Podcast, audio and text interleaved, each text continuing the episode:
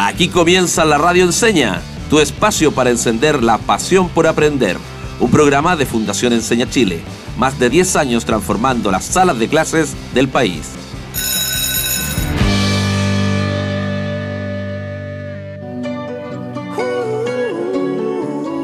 Bienvenidas y bienvenidos a otro capítulo de la Radio Enseña, el espacio radial diseñado para despertar la pasión por aprender un programa que se transmite desde el estudio de grabación de la Fundación Enseña Chile. Yo soy Yasani Moreno, soy periodista y estoy feliz de estar aquí junto a toda nuestra audiencia y por supuesto al profe Cris, mi compañero. ¿Cómo estás, Cris? Hola, Yas, feliz y más motivado que nunca. Eh, junto a todos nuestros miles de auditores que nos premian con su preferencia y que nos siguen además en Instagram y TikTok. Así es, como arroba la radio en con N, no con ñ. Y bueno, Cris, hoy estamos reunidos para seguir conversando sobre las habilidades digitales y en particular vamos a desarrollar herramientas y estrategias que nos permitan lidiar de manera sana y segura en el mundo digital, entendiendo que existen algunos riesgos. Por ejemplo, hemos estado conversando de que existen las fake news, el cyberbullying, la filtración de datos. Hay muchos riesgos con los que tenemos que lidiar día a día simplemente utilizando el celular o el notebook, ¿no? Entonces lo vamos a hacer con interesantes invitados. Cris, por favor, dinos quién nos acompaña hoy. Pero por supuesto, pero antes, eh, hablar un poquito del objetivo. ¿ah? Desarrollar esa herramienta y estrategia es un poco, eh, ¿cómo decirlo? Es grande el objetivo, así que vamos a hacer el intento. Eso para, digamos, moderar la, moderar la expectativa de nuestros auditores. Nos vamos a acercar, vamos a conocer esos riesgos, hablar un poquito, y para eso nos acompaña un especialista. ¿sí? Eh, no me fue difícil encontrarlo, es cuestión de googlear, literalmente. Se trata de un amigo de la casa, fue profesor de Enseña Chile en el extremo sur del país, es alumni 2020, es decir, es nuestro embajador de Enseña Chile, ¿cierto? Que después de pasar por el aula sigue eh, desde su trinchera eh, trabajando por el bienestar y la educación de los niños y niñas de nuestro país. Ojo, fue profesor de música, tiene estudios en Harvard, en Harvard, perdón, y escucha bien jazz. Es el único chileno en Google for Education, donde su cargo es gerente de adopción. Está con nosotros nuevamente, porque ya lo tuvimos hace una semana atrás, para ayudarnos a entender este tema de los riesgos del mundo digital, nuestro amigo Daniel Rebolledo. Daniel, bienvenido. Hola, oye, tremenda introducción, se lo agradezco mucho, creo que me, lo estoy empezando a creer. Muchísimas gracias. Un placer el poder compartir con ustedes esta mañana. Un saludo para ustedes y también para todas las personas que nos están escuchando ahí desde su casa, tal vez desde el banco, tal vez desde su vehículo. Qué bueno tener la posibilidad de poder acceder a conversar con todos ustedes. Gracias, Daniel. Y, ojo que un orgullo para nosotros tenerte acá y además siendo un ex profesor de Enseña Chile y un alumni todo el rato, entonces nosotros somos los que estamos orgullosos de tenerte nuevamente acá. Así es, Daniel. Mira, vamos a empezar por lo primero, ¿no? Ya te conocimos un poquito más con la introducción de Chris, pero algunas personas no escucharon quizás nuestra primera entrevista, así que por favor, danos un poquito más de contexto de en qué trabajas en Google, cuál es tu relación directamente con la tecnología y con las habilidades digitales que ya se están desarrollando día a día. Perfecto, ningún problema. En pocas palabras, yo desde este año pasé a ser parte del equipo, el gran equipo de Google para Educación de Latinoamérica. En mi caso particular, encargado de un rol que se llama gerencia de adopción, que la verdad que me costó como dos meses entender de qué se trataba porque es bastante confuso el término. Pero en pocas palabras lo que quiere decir es que estoy encargado de los programas de, desarrollo profesional docente del acompañamiento y además también los programas de desarrollo de las instituciones educacionales vinculadas a la tecnología. Me toca trabajar directamente con los ministerios de educación, con las grandes corporaciones, con las redes de colegios de nueve países, o sea, los nueve países que hablan español de, de, Sudamérica, incluyendo a Chile, Argentina, Perú, Bolivia, Uruguay, Paraguay, Colombia, Ecuador, Venezuela y Colombia. Exactamente, solo hacer un alcance. Eh, si alguien quiere recordar lo que conversó con nosotros Daniel respecto de las habilidades digitales y cómo Google de alguna manera ayuda a desarrollar dichas habilidades, puede recordar el capítulo 283 en Spotify. Así es, entonces estamos ahora conversando más que todo de la prevención, prevenir antes que lamentar en el mundo digital. Entonces, la siguiente pregunta, Daniel, va en ese sentido, ¿no? Nosotros sabemos que las habilidades digitales son súper importantes, importantes para desenvolvernos en lo laboral, en lo social, pero ¿cuál es la relevancia que le das tú a estas habilidades digitales para la prevención, para que podamos navegar en este mundo digital de manera sana y segura? Muy buena pregunta, muchísimas gracias. Que partamos inmediatamente ahí, eh, directamente al hueso, como decimos nosotros. Quiero partir haciendo un pequeño eh, contexto para que podamos entender de que no todas las habilidades digitales que existen tienen directamente relación con la seguridad, sino que las habilidades digitales están en el cómo nosotros utilizamos, cómo sacamos el mayor provecho, cómo podemos encontrar estos lugares maravillosos. Y la teoría la academia separa las habilidades digitales, que son muchas, serían incontables en este episodio, muy bien se decía en el inicio que ahora solamente lo vamos a poder ver de manera superficial, pero separa estas incontables habilidades en cinco grupos primordiales. El primer grupo es el que más utilizamos en la escuela, que se llama comunicación y colaboración digital que son estos documentos compartidos, que son enviarnos un correo, que son enviarnos también un WhatsApp, es una habilidad digital, que son también el saber ocupar bien los emojis, los emoticones para poder explicarnos bien y que los mensajes no se confundan, que no se, no se entienda que eh, realmente alguien estaba enviando un mensaje serio cuando realmente estaba haciendo un chiste. Yo creo que a todos nos ha pasado que hemos generado algún malentendido. No poner las mayúsculas eh, porque nos están gritando. Totalmente, no poner mayúsculas todo el tiempo porque estamos gritando. Todo eso son habilidades que tienen que ver con la comunicación y la colaboración. Lo otro que está muy vinculado a lo que decías tú y me diste el pase de gol ahí con lo que me comentaste son las habilidades de resolución de problemas digitales. No es lo mismo estar cara a cara que resolver problemas a través de lo digital. Otro es la creación de contenidos digitales. Aquí inmediatamente yo creo que todos se nos viene a la mente la, la palabra youtuber.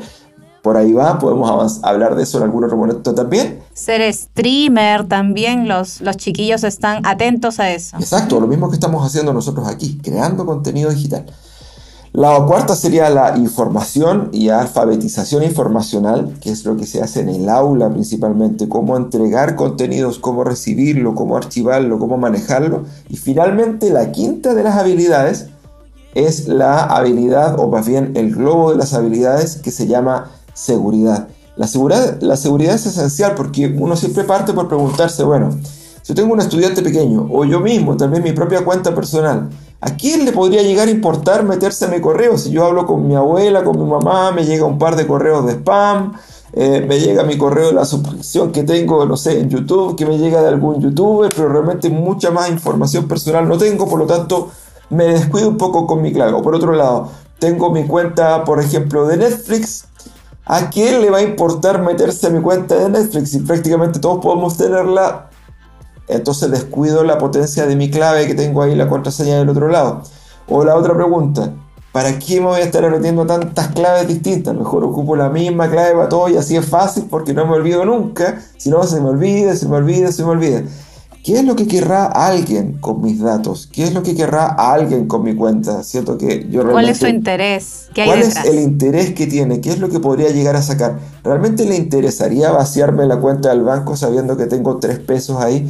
¿Qué es lo que buscan estas personas? Y la pregunta más interesante que nosotros podemos poner sobre la mesa para empezar, ¿será una persona que realmente está buscando esto o no?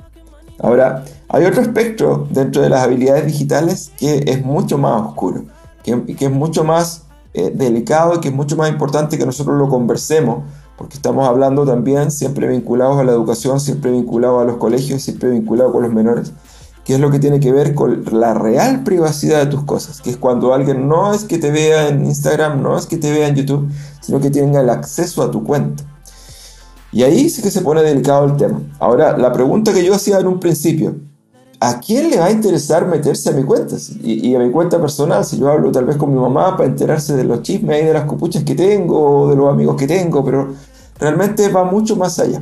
El primer problema y la primer, eh, digamos, riesgo que todas las cuentas eh, tienen, sean individuales, sean de niños, sean de adultos y sean institucionales, es un tipo de ataque, de los muchos que hay, que se llama phishing.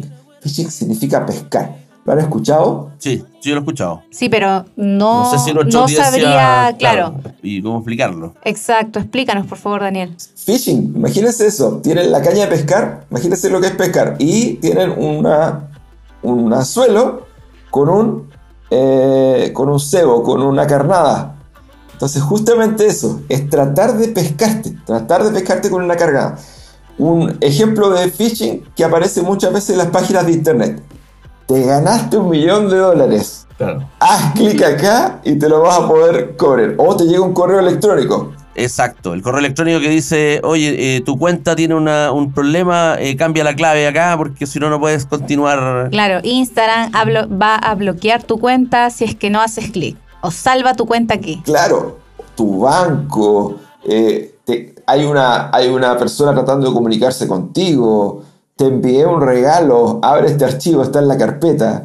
eh, y uno tienta, se tienta, y realmente esa es la forma en la que mayor, en la mayor parte de- del tiempo nosotros entregamos nuestros datos personales ya con clave y todo. Que es tratando de ganarnos, porque nos da la curiosidad de ver qué es lo que hay dentro de esa carpeta, o tratar de ir a ver qué es lo que hay Hay una recompensa entonces detrás. Hay una recompensa, hay una carnada que nos engancha, que nos atrae. Eso se llama phishing. Y en el phishing lo que uno hace es meterse en una página donde escribes tú tu nombre de usuario, eh, algo arroba, no sé, gmail.com y te pide que pongas tu clave de... eh, a mí me ha pasado, de hecho me pasó dos veces cuando era más chico, caer en ese tipo de cosas. Ac- acceden a tu cuenta y ¿para qué la quieren? ¿Para qué lo usan? Esa sería el principal, la principal El- pregunta. Esa, esa pregunta, Daniel, esa pregunta y tratar de ayudar a, a nuestros auditores a que no caigan, ¿cierto? O darle algunas claves para, para evitarlo, lo vamos a hacer de vuelta de la pausa. Nos vamos a, a- a ir a una pausa musical de un minuto y 20 segundos y volvemos porque esto está muy, pero muy interesante. Vamos y volvemos.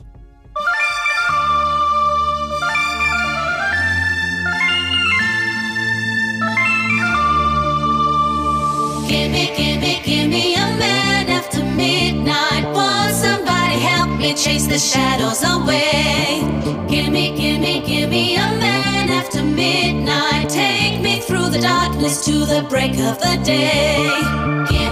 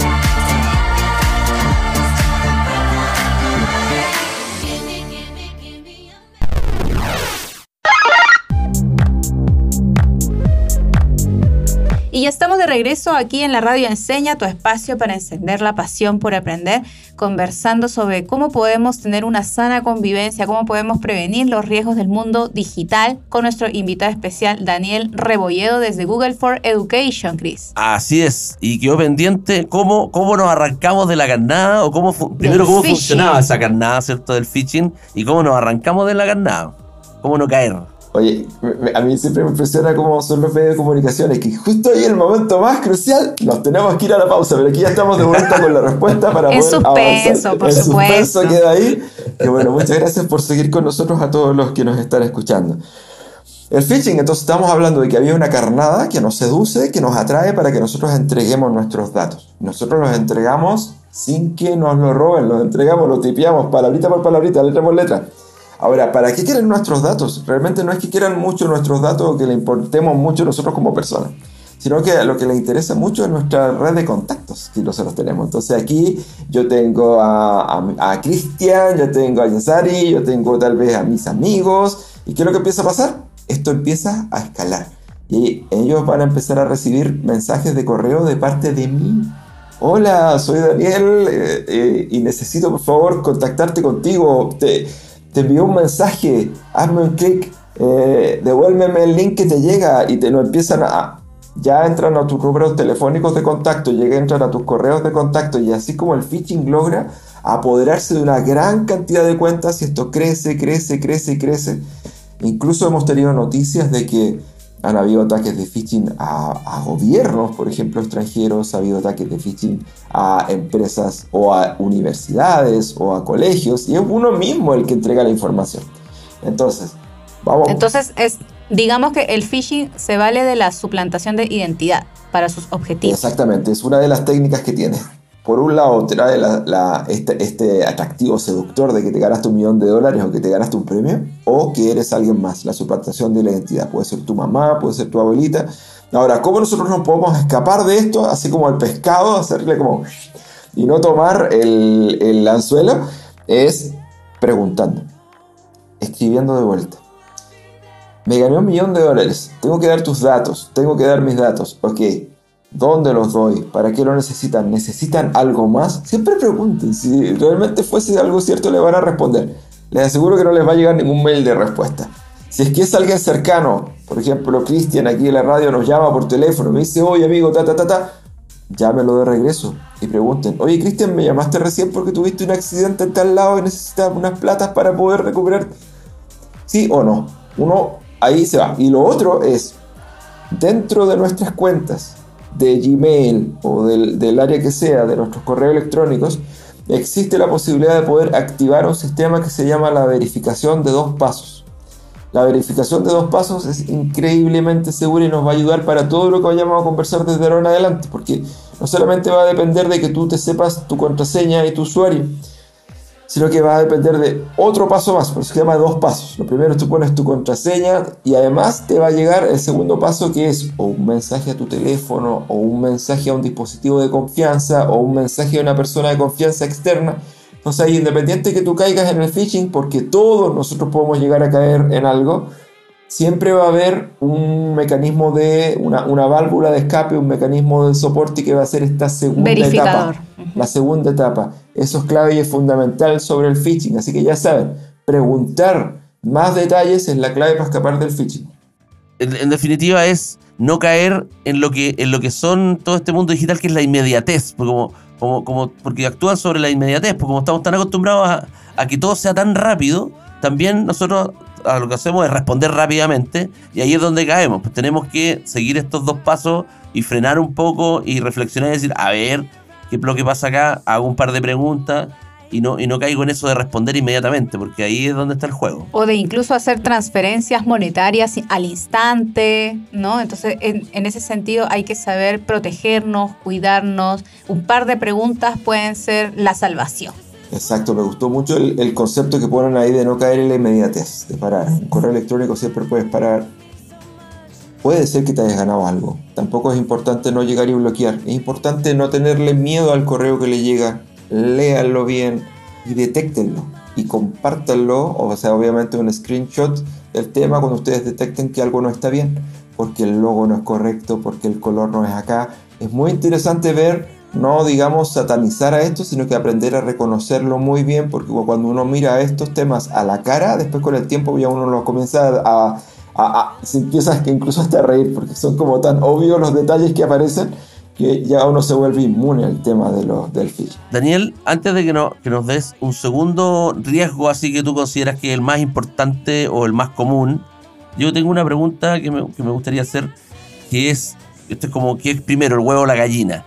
¿Qué, ¿Qué, recomiendas tú? Primero, conocer todo esto, ¿cierto? Eh, estudiar todos estos riesgos, desarrollar de alguna manera las habilidades digitales y incluyendo estas habilidades que tienen que ver con la seguridad, o me lanzo al mundo digital y aprendo en la práctica. ¿Será muy riesgosa esa última alternativa o no? Es una excelente pregunta la que, la que propones porque sí tiene que ver con, con, el, con el, huevo y la gallina. Sin embargo, el, el, proceso de aprendizaje de todos es, por ejemplo, si nosotros recordamos cómo aprendimos a caminar, nosotros no, no, no, aprendimos la teoría de cómo no pegarnos cabezazos con el canto de la mesa, sino que nos pegamos un cabezazo contra el canto de la mesa y aprendimos desde ahí. Lo importante es tratar de prevenir, el conversar, el ser abiertos con lo que te está pasando, el ser abierto con que cometiste un error, con lo que te llegó, el ser abierto también con poder tener este tema en la casa, poder conversarlo con los demás e irnos aprovechando. Las redes sociales, la tecnología está hecha para ser utilizada y está en otro servicio y nos abre la posibilidad de poder entrar a la globalización, romper un poco los muros de nuestro hogar, de simbólicamente, cierto, metafóricamente, tener acceso a todas las bibliotecas del mundo, tener acceso a toda la gente del mundo prácticamente nos da un beneficio enorme. Estos, estos pequeños problemas son puntuales, por lo tanto sí vale la pena lanzarse, ir estudiando e ir analizando los temas. No estamos en un riesgo permanente. Estos son momentos que ocurren, a los cuales hay que estar atentos. Una práctica guiada, una práctica supervisada, vigilada. Principalmente con los, con los menores, y eso justamente no- nos da el pase al- al- a lo que podríamos empezar a conversar desde ahora. Es cuál es el riesgo que corren los, los más pequeños, ¿cierto? Los que están en la escuela, los que están accediendo a su cuenta ahora porque la necesitan del colegio. Aquí es muy fundamental poder separar eh, un poco las cosas. Por un lado, las cuentas, eh, cuenta me refiero yo al correo electrónico y todo está como acceso a internet que te brinda, por ejemplo, desde el colegio, por ejemplo, los colegios que tienen Google Workspace, ellos van a tener una cuenta que va a ser su nombre, arroba, el nombre de su colegio, punto algo, eh, y ellos vienen ya con ciertos filtros. Ahí ya existen ciertos filtros. Va a haber una persona en ese colegio que va a ser la encargada de la IT, ¿cierto? De la, de de la tecnología de la información, que va a poder generar algunos filtros para evitar ciertas cosas que el estudiante puede hacer, puede acceder o puedan acceder a su cuenta a través de ciertas formas. Ahí no es donde ahí está tanto el riesgo en ese sentido, sino que en las cuentas mucho más personales, el acceso a phishing y todo este tema. Ahora, independiente del tipo de cuentas que nosotros tengamos, existen otros riesgos que pueden suceder en cualquier lugar y que no son solamente riesgos que están vinculados a lo digital, sino que también existe y sí ha existido siempre lo presencial, que es el exceso de confianza y que es tener las cuentas un poco cerradas y no mostrarle a los padres, no mostrarle a la mamá, no mostrarle al tío, a la abuela, no tener transparencia de quién te está hablando como estudiante o con quién estás hablando tú. Y ahí existen varias formas, principalmente tres. La primera es el bullying. El, el bullying o el cyberbullying, que es el acoso que nosotros llamamos. Molestarse. Molestar tú a alguien más o ser molestado del otro lado. Y, no guardar, y tenerlo guardado, no mostrarlo, no decirlo. Esa ya es una habilidad digital que tenemos que hacer. Y ahí van de la mano también el, el, digamos, el, el grooming, que es cuando un adulto desconocido comienza a hablar con un menor y comienza a, a conversar de distintos temas, a ganarse su confianza, eh, a, a inducirlo a ciertas cosas, que puede ser de carácter sexual, que puede ser de relación con las drogas, que puede ser en relación con tal vez cualquier otra, otra situación. Ojo, no necesariamente mala, pero ya en sí de que una persona mayor se haga pasar por alguien menor, ya de por sí es, un delito. Eh, y por otro lado también está ya el acoso sexual a través del Internet. Esto no se soluciona con las soluciones anteriores, de tener un bloqueo en doble paso, de no responder un correo porque tiene un logo distinto. Aquí es un poco más difícil y es un poco más complejo. Y las habilidades digitales son fundamentales. Y la principal habilidad que nosotros tenemos que desarrollar no estaba en el globito, estos cinco globitos que yo hablaba antes del globito de seguridad. Estaba en el globito que estuvimos conversando más, que era el primero, comunicación y colaboración. Las cuentas son para colaborar, son para que trabajemos todos juntos. Y lo que sucede en el cibermundo es para que nosotros lo conversemos. Al igual que nosotros nos juntamos a conversar de cómo te fue en el día de hoy, qué fue lo que hiciste, cómo te fue en la escuela, qué te dieron de almuerzo, qué te dijo la profe, también es súper importante que nosotros, los más grandes, los profesores, los papás, los tíos, también le preguntemos con quién estabas hablando, qué fue lo que te dijo, qué es lo que estuviste haciendo también en este cibermundo del otro lado. Que el cibermundo no sea esta habitación cerrada donde el estudiante, la niña, el el joven va y se encierra en su espacio, sino que sea también un espacio de colaboración. Y ahí se vuelve algo interesante porque podemos saltar un poquitito más hacia esta brecha que se va generando con el tiempo entre que el adulto no se mete en lo digital y el estudiante encuentra como su nicho personal ahí. Y esto de que el estudiante esté metido, por ejemplo, en su celular mientras estamos comiendo, mientras estamos tomando once. Aislado de la realidad. Entonces, ¿cómo solemos reaccionar nosotros los papás? A mí me pasaba en un principio. Oye, deja tu celular ahí, ven acá, conversa con nosotros. Pero sin embargo nosotros tenemos que ser abiertos porque no es que el estudiante tenga que desarrollar solamente sus habilidades digitales, sino que también del otro lado nosotros también. Es ver qué es lo que estás viendo ahí, por qué realidad o qué entretención te o qué panorama te estoy ofreciendo yo en el mundo analógico para que pueda rivalizar con lo que tú estás haciendo ahí del otro lado. Tal vez estás haciendo algo súper interesante, tal vez incluso yo también este debería estar metido ahí contigo, ahí del otro lado. Entonces, esta habilidad de la colaboración y de la comunicación que la vemos tan como interpersonal, tan como de cara a cara, en la digitalidad es tanto o más crucial, ya que hay muchos lugares más donde esconderse que en la vida real. Por lo tanto, estar abiertos, el conversar, el tener confianza, el encartarse, el meterse, el aplaudir de los éxitos cuando ganan una etapa en, el, en algún juego de video, el aplaudirle cuando, no sé, ganan en el, en el Minecraft algo y meterse ahí y decirle bien, tal cual como que se haya metido un gol en el partido, genera esta confianza y esta cercanía que nos permite entre todos desarrollar las habilidades para estar seguros en la digitalidad. Bueno, Daniel, oye, ha estado muy, muy interesante la entrevista. Eh, la verdad que hay bastantes más riesgos asociados, pero que de alguna manera eh, parten desde los que hemos eh, eh, comentado hoy día. Como que se van extendiendo Claro, las como que ramas. el- de esta suplantación de identidad podría derivar en otras cosas, o el que entren a mi cuenta deriva en otras cosas, pero lo principal es cuidar, ¿cierto?, la privacidad La puerta de y entrada. cuidar, ¿cierto?, con quién nos comunicamos y cómo lo hacemos. Eh, y a propósito de eso, ¿cierto? Vamos a ir para cerrar nuestro programa con una sección que no puede faltar, porque además nos ayuda a, a cerrar, a sintetizar el programa en, en poquitas palabras. Y esta sección se llama... Y yo, ¿cómo lo hago?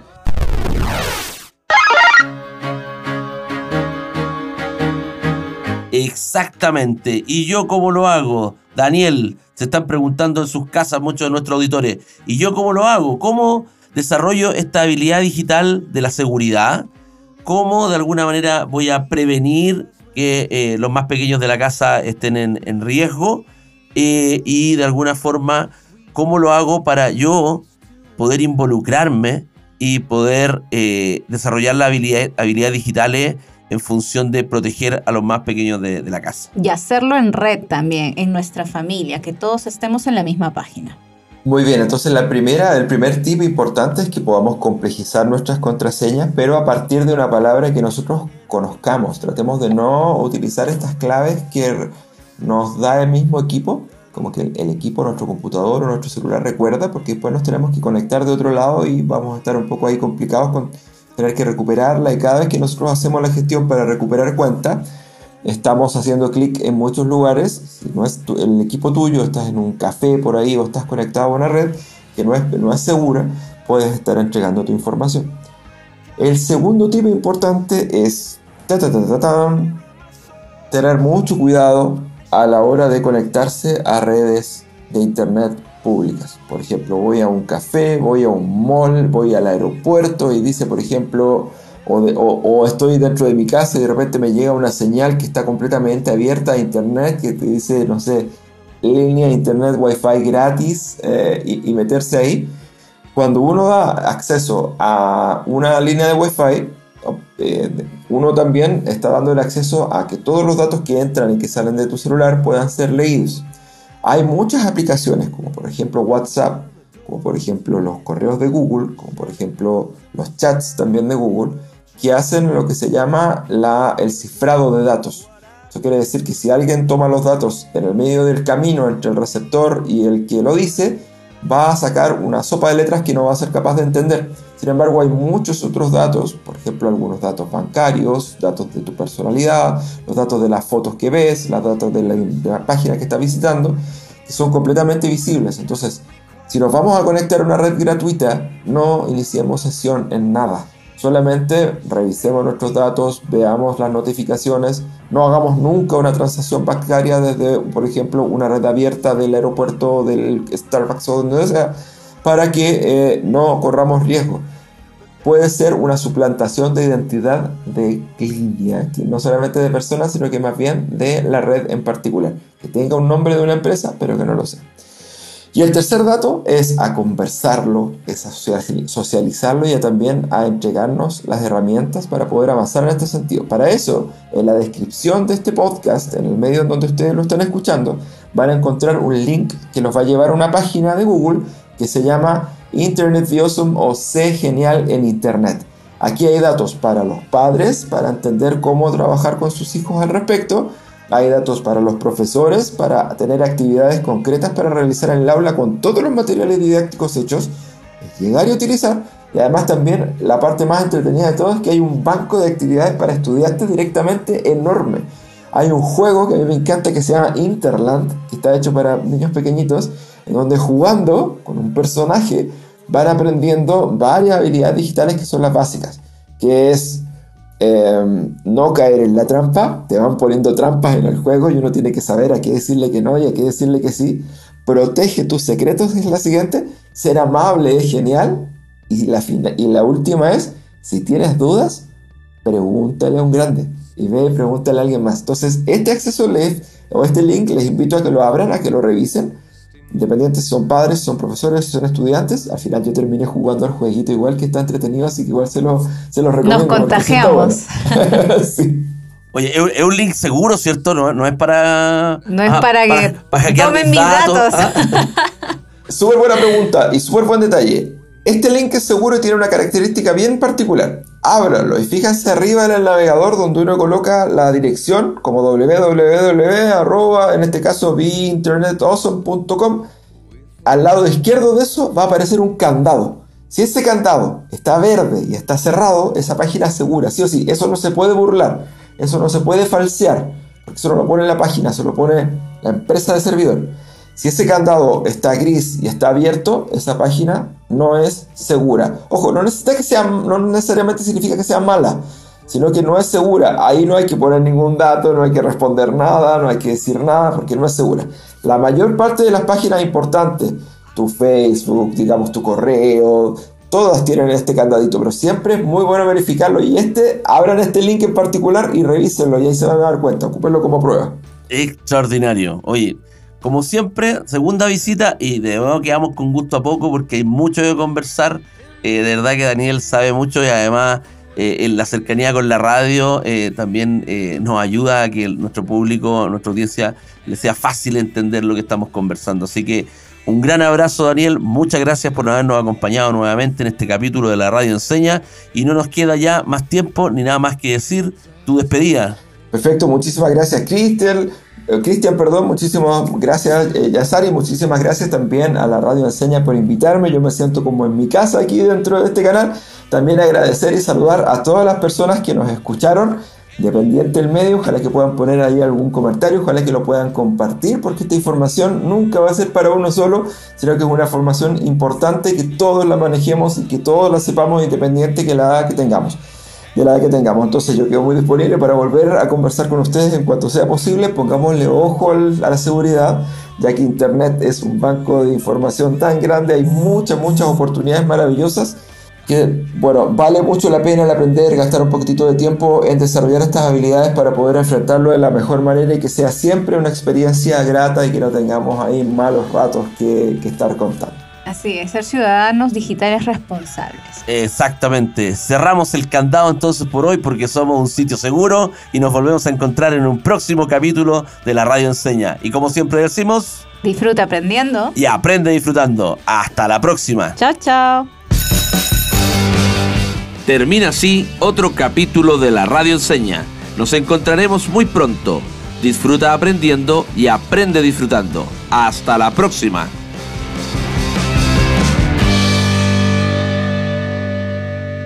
Síguenos en Instagram y en TikTok como arroba la radio con N, no con ñ.